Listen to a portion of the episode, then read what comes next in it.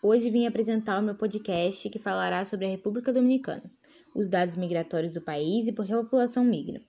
E os outros temas que serão abordados também serão os dados populacionais e os problemas sociais com as possíveis soluções.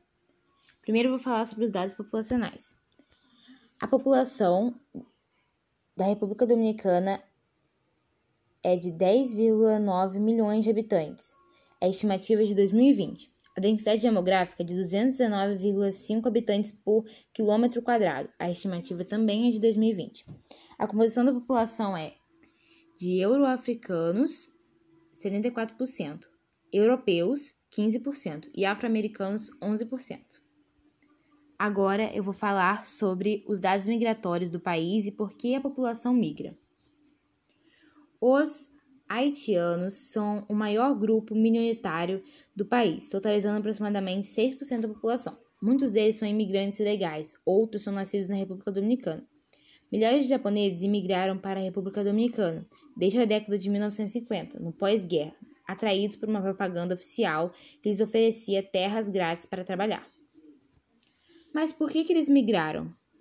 Por que, que eles continuam migrando? Apesar de a economia estar em desenvolvimento, a taxa de desemprego continua alta.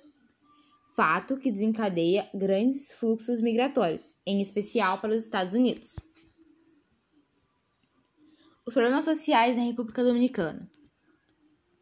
No entanto, o desemprego, a corrupção do governo, a instabilidade da rede elétrica e a desigualdade social permanecem como alguns dos problemas dominicanos.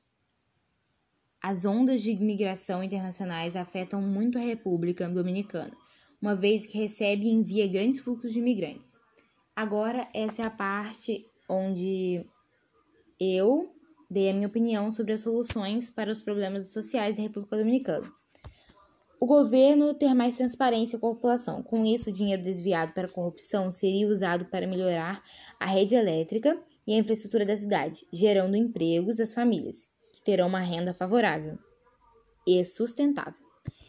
E com as famílias tendo renda sustentável e favorável, poderão pagar os impostos que serão usados tanto na infraestrutura, segurança pública, lazer e educação, conseguindo reformar as escolas e universidades e atualizando os equipamentos e materiais, dando uma melhor qualidade de ensino a professores e alunos, que terão uma oportunidade maior de estudos e futuramente um emprego.